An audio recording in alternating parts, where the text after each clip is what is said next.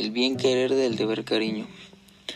La voluntad de una persona es mucho más fuerte cuando se sabe lo que quiere y por qué lo quiere, dando todo de su parte para conseguir el objetivo. Se debe entender que existen dos tipos de querer. Uno es el querer cariño propio, de lo que siente en el corazón una persona, y el otro es el querer voluntad, que es la capacidad humana que se tiene para decidir lo que uno desea. Cariño y autoridad. El cariño es la fuerza que uno tiene del que hace que tú te conviertas en el autor de tu futuro y de tus actos. Marcas a lo largo del tiempo y transcurso de los años. La autoridad te hace ser real ante los demás. La confianza que tú tienes de ti mismo es la que te hace lograr lo que quieres y te hace ser capaz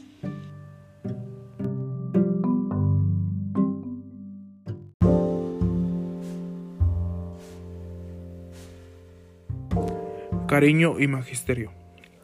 Este cariño que confiere autoría está lleno de tierna solicitud y de abnegada cercanía al no de madre y maestra, pero también de exigencia, de esfuerzo al modo de padre y maestro, que promueve en nosotros hábitos de perfección y exigencias.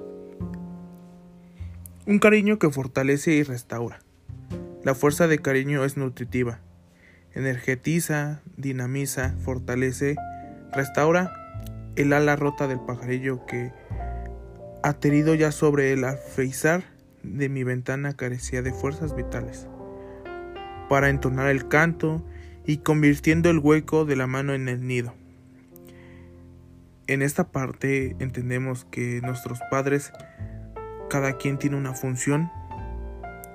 De cierta manera, nuestra madre nos exige. El padre también, pero la madre es la que nos hace y nos va exigiendo el esfuerzo. El padre nos promueve hábitos y, ciertas perfecciones en algunas cosas.